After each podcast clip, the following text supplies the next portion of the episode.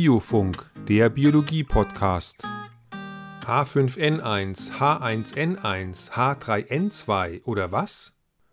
Vor einigen Jahren war das Vogelgrippevirus H5N1 groß in den Medien. Es wurde als möglicher Auslöser einer neuen weltweiten Grippepandemie gehandelt. Zum Glück ist dies bisher noch nicht eingetreten. Doch wofür steht eigentlich die Abkürzung H5N1? Kann man darüber die Gefährlichkeit eines Grippevirus ableiten? Heute möchte ich mich mit den Benennungen und den Einteilungen der unterschiedlichen Grippeviren beschäftigen. Doch zunächst ein Blick auf den Aufbau eines typischen Grippevirus.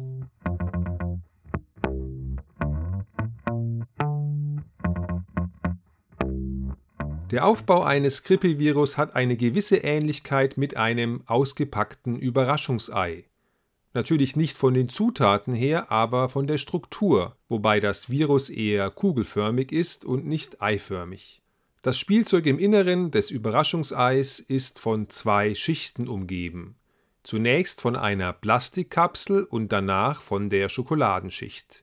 Und beim Grippevirus ist es ähnlich. Im Inneren des Virus ist das Erbgut, der Bauplan für die Proteine des Virus und hierbei handelt es sich um ein RNA-Erbgut und nicht wie sonst bei den meisten Lebewesen um ein DNA-Erbgut. Dieses RNA-Erbgut und einige Enzyme sind eingeschlossen in einer Proteinkapsel, und diese Proteinkapsel wiederum ist umgeben von einer Membran. Die Membran ist ähnlich aufgebaut wie eine typische Zellmembran. In der Membran befinden sich unter anderem zwei Proteine, die das Virus unbedingt für seine Vermehrung benötigt. Und diese beiden Proteine werden auch benutzt, um die Grippeviren einzuteilen. Die Proteine heißen Hämagglutenin und Neuraminidase. Sie haben die Anfangsbuchstaben H und N und diese beiden Buchstaben werden ja auch bei den Benennungen verwendet, zum Beispiel H5N1. Aber betrachten wir zunächst die Bedeutung dieser Proteine für das Virus. Das Hämagglutinin ist wichtig für den Kontakt zwischen dem Virus und seiner Wirtszelle. Über dieses Protein erfolgt die Bindung an bestimmte Rezeptoren auf der Zelloberfläche. Außerdem hilft das Protein, eine Verschmelzung zwischen Virusmembran und Zellmembran herbeizuführen. Durch diesen Prozess kann das Virus in die Zelle eindringen und sein RNA-Erbgut freisetzen. Nun passiert das, was immer passiert, wenn Viren in eine Zelle eindringen. Sie kapern den Zellstoffwechsel und sie sorgen dafür, dass neue Viren hergestellt werden. Hierfür werden Kopien des Viruserbguts hergestellt, außerdem werden die notwendigen Proteine gebildet. Aus den Proteinen und den Erbgutkopien werden neue Viren gebaut, und die sollen nun die Zelle verlassen. Hier kommt das zweite Protein, die Neuraminidase, ins Spiel. Dieses Enzym ist notwendig, damit neu gebildete Viren die Wirtszelle verlassen können. Es hilft bei der Abspaltung der Viren von der Wirtszelle. Und damit wird deutlich, wie wichtig diese beiden Oberflächenproteine für das Virus sind. Das Hämagglutinin ist unbedingt notwendig, damit Viren überhaupt Zellen befallen können. Und die Neuraminidase ist notwendig, damit die Viren effizient aus den Zellen entkommen können, um weitere Zellen zu infizieren. Die Erfolgsquote von Grippeviren hängt also sehr stark von der Funktionalität dieser beiden Proteine ab. Und je effizienter diese beiden Proteine arbeiten, desto gefährlicher wird es für den Menschen. Betrachten wir nun die Einteilung der Grippeviren über das Hämagglutinin und die Neuraminidase, also über die Buchstaben H und N.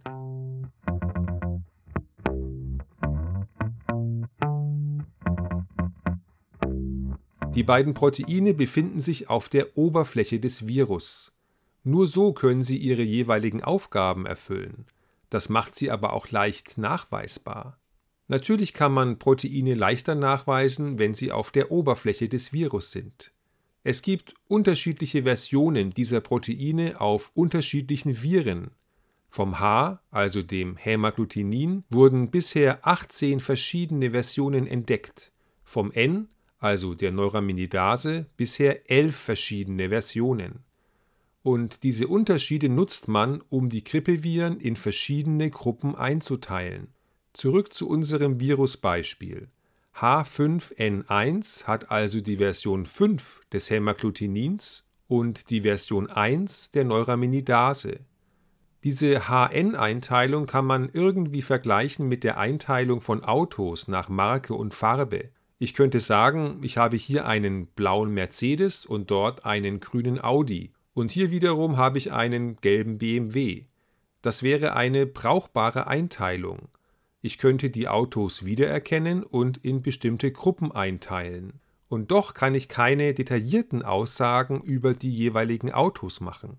Es könnten zum Beispiel zwei blaue BMWs vor mir stehen, aber der eine könnte 500 PS haben und der andere nur 100 PS. Das kann ich mit dieser groben Einteilung nicht unterscheiden. Und ähnlich ist es bei der HN-Einteilung der Grippeviren. Das Virus, das 1918 die spanische Grippe ausgelöst hat, gehörte zum Beispiel zur Gruppe H1N1, also hatte es das Hämagglutinin vom Typ H1 und die Neuraminidase vom Typ N1. Doch nur weil das Virus der spanischen Grippe zur Gruppe H1N1 gehörte, muss nicht jedes H1N1-Virus auch ein Killer-Virus sein. Die typische jährliche Grippe wird zum Beispiel auch durch Viren der Gruppe H1N1 ausgelöst. Und die Auswirkungen dieser heutigen H1N1-Viren sind in keinster Weise vergleichbar mit den desaströsen Auswirkungen der spanischen Grippe von vor gut 100 Jahren. Ein H1N1-Virus kann ein Killer sein, kann aber genauso eine relativ harmlose Grippe auslösen.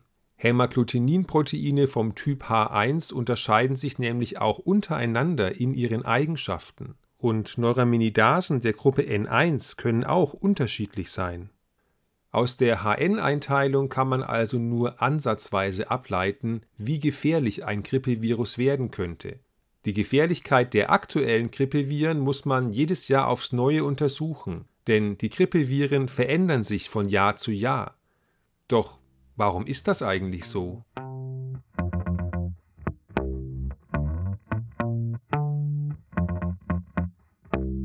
Der Hauptgrund für die jährliche Entstehung neuer Grippevarianten ist die hohe Fehlerrate bei der Verdopplung des Viruserbguts.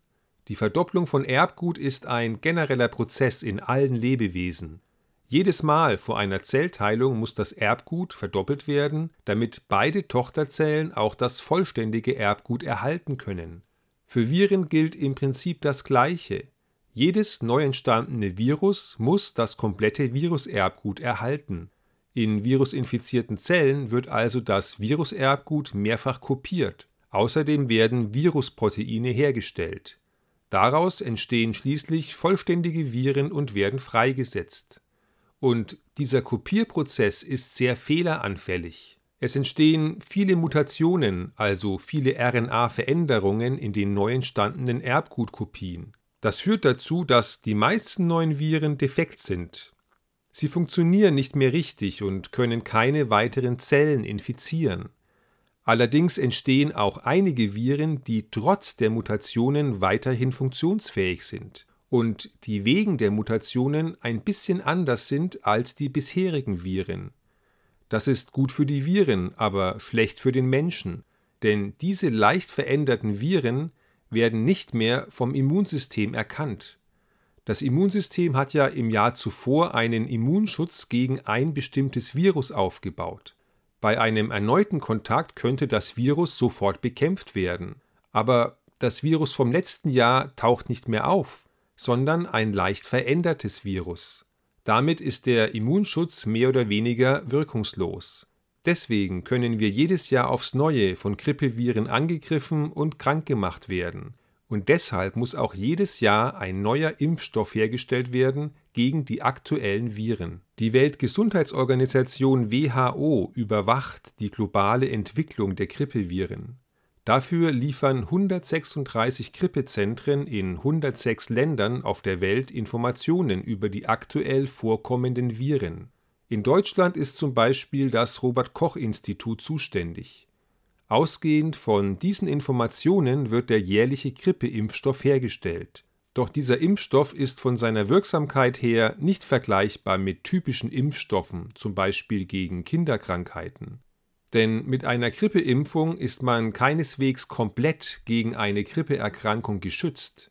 Die Wirksamkeit schwankt von Jahr zu Jahr. Manchmal sind es 40 Prozent, manchmal sind es 60 Prozent, in besonders schlechten Jahren sogar nur 15 Prozent Schutz.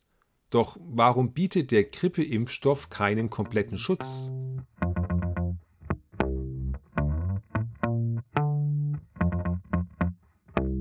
Jedes Jahr im Februar treffen sich die Experten der WHO und tragen die aktuellen Informationen zusammen.